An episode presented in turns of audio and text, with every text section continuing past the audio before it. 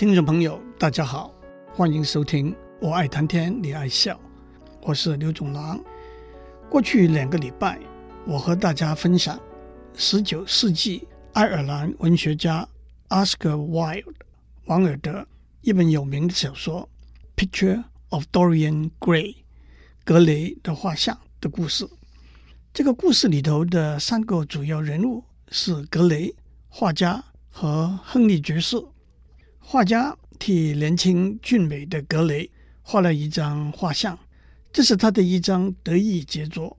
画像完成之后，就直接送了给格雷。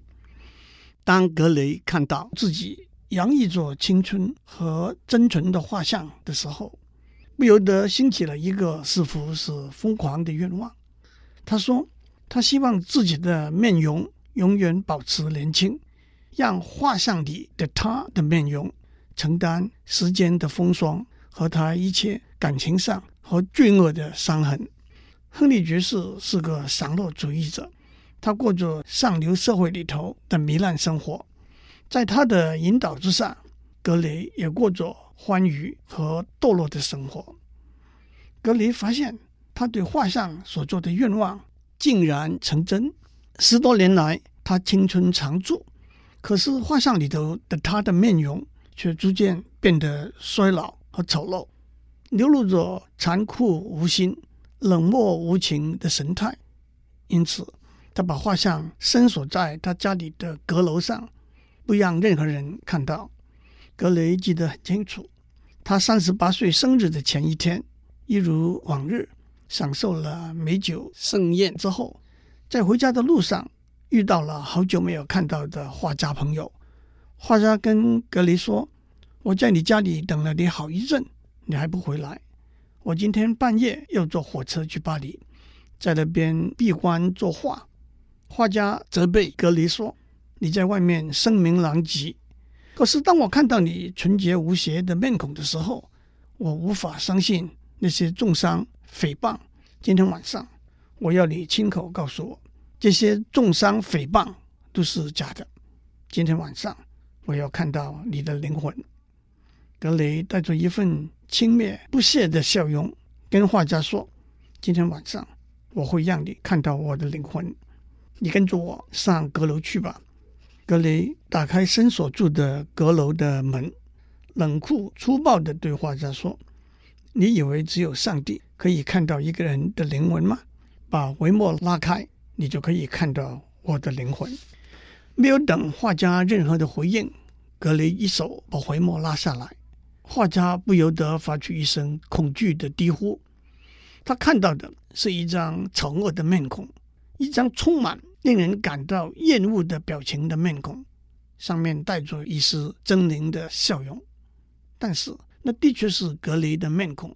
稀薄的头发还有点金光，动人的红唇依然有点色泽，无神的眼睛还保持着少许原来的蓝色，高贵的面庞还是依稀可辨。那的确是他亲手画出来的格雷的画像，但是为什么这张画像改变了？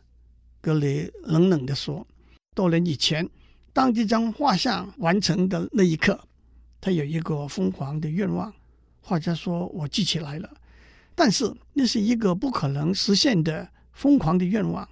格雷说：“没有什么事是不可能的，这就是我灵魂的脸。”画家再转过身去，凝望着那张画像。天哪！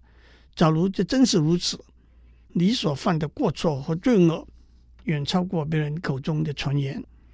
格雷，这是一个教训。一个令人震惊的教训，格雷，我们一起来祷告、悔改和祈求赦免。格雷说：“那已经太迟了。”画家说：“不要这样说，你犯了太多的错。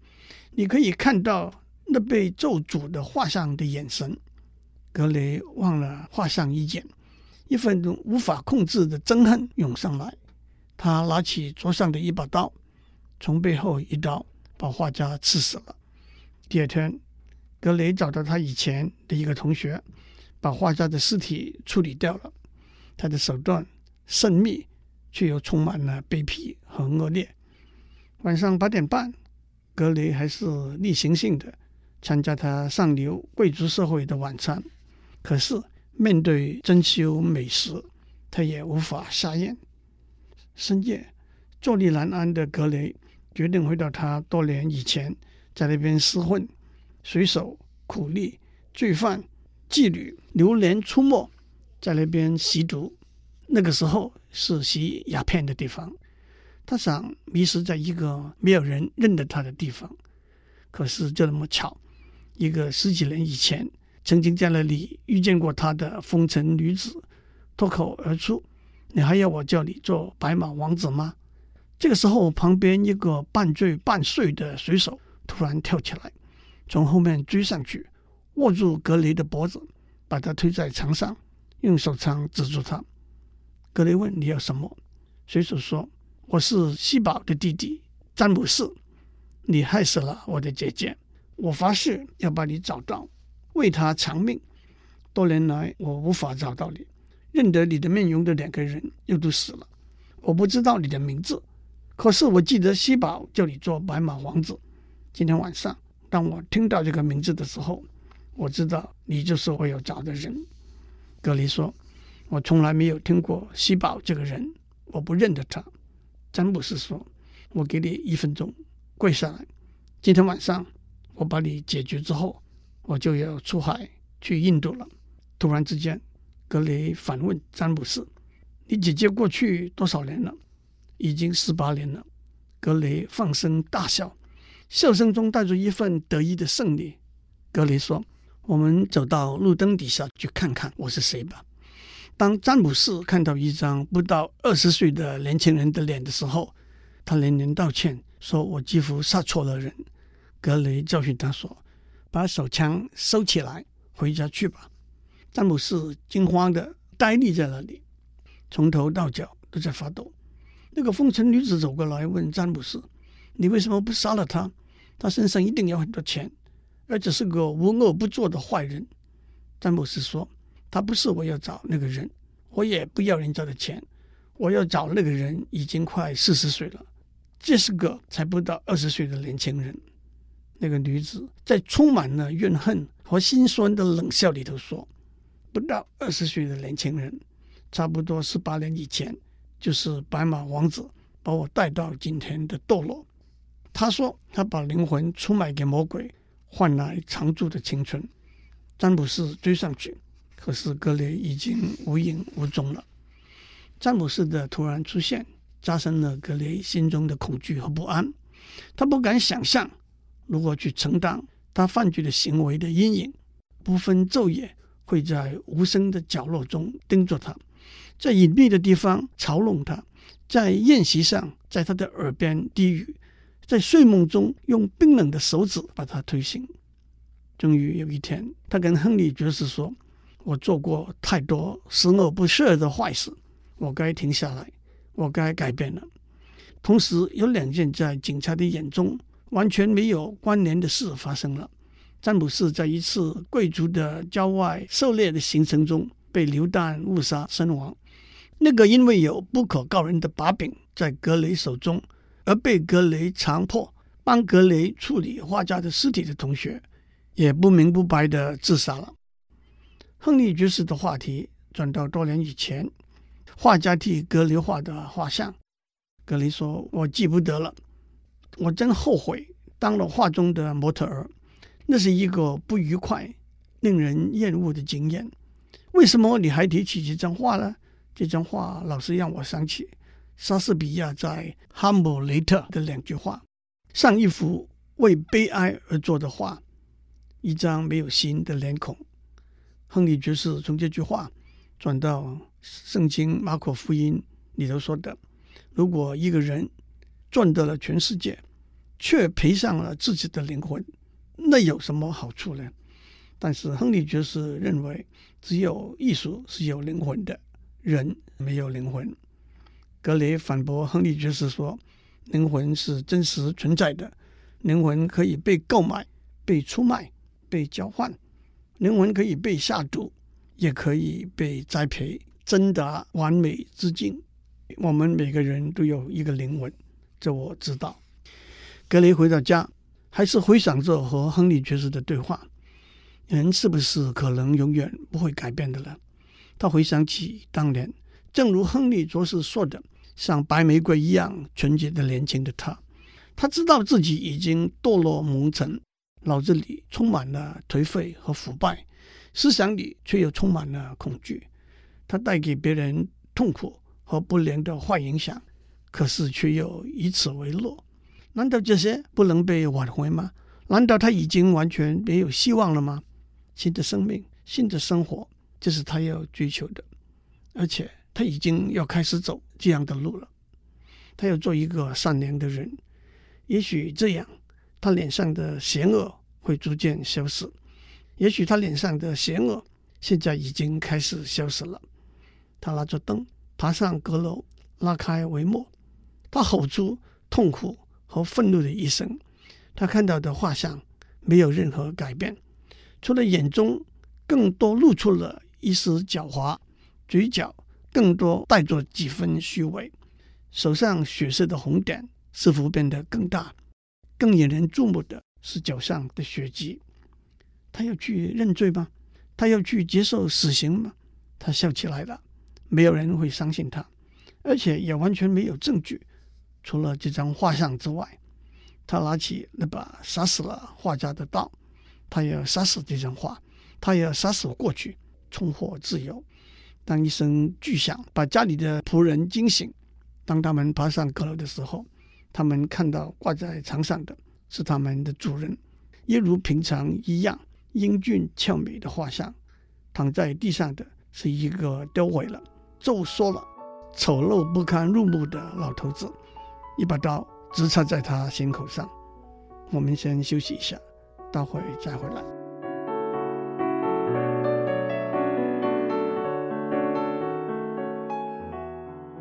欢迎继续收听。我爱谈天，你爱笑。生命是点点滴滴，连续不断的改变，却也是连续不断的累积。生理上的成长、衰老、疾病、死亡，是逐渐的，却也是无法停下来的。他们的累积就在容貌和肢体上呈露出来，润滑的皮肤、苹果般的脸颊、樱桃般的嘴唇、昂首挺胸、疾行快步，都是青春的标记。脸上的皱纹和斑点、白发和秃头、弯腰驼背、步履蹒跚、举动迟缓，都是年老体衰的象征。同时，心理上的状态，欢欣、喜乐、悲哀、生气，也都会引起相对的生理反应，而在容貌和肢体上呈露出来。笑容、笑声、痛哭流泪、青筋暴露的额头、充满血丝的眼睛、咬牙切齿、擦掌摩拳，都是心理状态的泄露，而且心理状态的累积。也在容貌和肢体上呈露出来。的确，生理上自然的变化和心理上的动荡累积起来，让一个人变得衰老。古文里，欧阳修写的《秋生赋》里头有一段是这样的：“百忧感其心，万事劳其形。有动于衷，必劳其筋。何况思其力之所不及。”忧其志之所不能，以其雾然丹者为槁木，依然黑者为行星。翻成白话是：百般的忧虑动摇他的心绪，万种事情劳累他的形体，心中烦躁不安，一定会损伤他的精神。更何况要去思考他力量做不到的事，担心他智慧不能解决的问题，这当然会使他红润的容貌。变得像枯槁的树皮，乌黑的头发布满了星星一样的斑点。唐朝李贺的一首诗里头有“天若有情天亦老”这一句，在浪漫里头带着凄清，却又说出生命里头不可避免的事实。因此，也怪不得自古以来长生不老、青春永驻是每个人都要追求的目的。秦始皇完成了他的统一大业之后，派了徐福带着五百对童男童女出海东渡，寻找长生不老的仙丹。远在公元前四百多年，希腊历史学家希罗多德的记载里头，就提到有一个青春之泉 （Spring of Youth），喝了那里的水就可以延年益寿。青春之泉的说法也在很多小说故事里头出现。刘德华唱的一首歌《忘情水》里头有这一段：风吹和雨打，忘情和流泪。白水和美酒，喝醉和心碎，也不都让一个人衰老吗？王尔德的小说《格雷的画像》里头，格雷和魔鬼都有一个疯狂，但是却也似乎是划得来的交易。他用他的灵魂换取永驻的青春，不过一个附带的条件是，他的画像会随着时光衰老，他的思想和行为，包括善良和邪恶。向上和堕落，诚实和欺骗，阴谋奸诈，暴力伤害，都会在画像里头的他的容貌、肢体反映出来。在差不多二十年来，格雷过着散落糜烂的生活。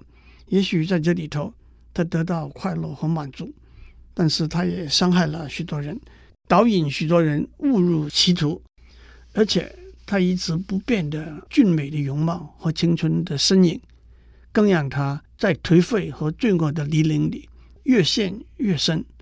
等着他醒转过来，想要重新出发，再走正途的时候，他发现他造成了太多的伤害，回头已经太迟了。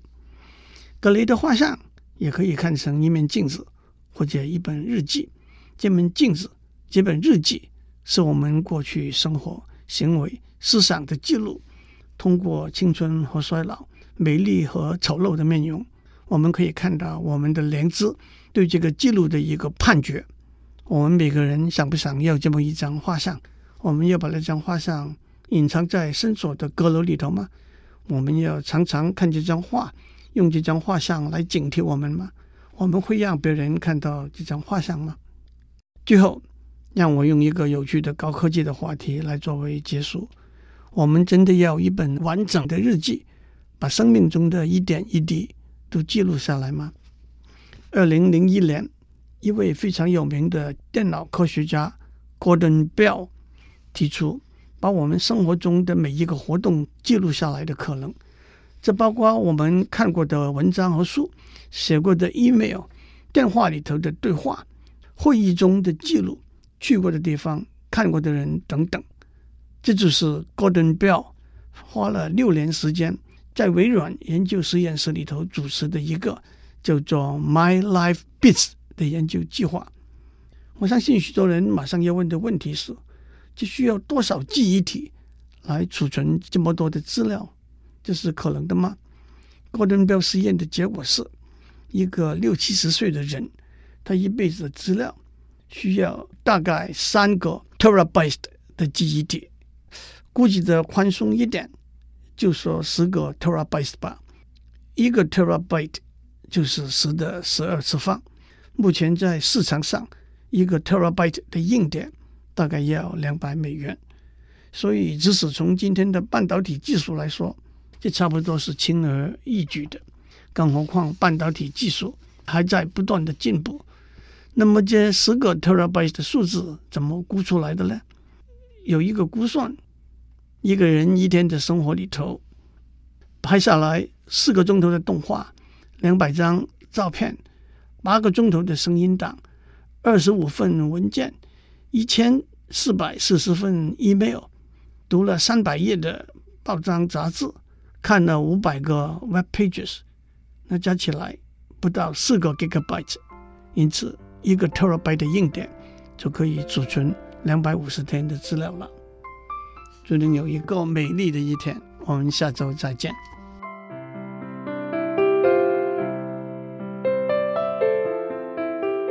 以上内容由台达电子文教基金会赞助播出。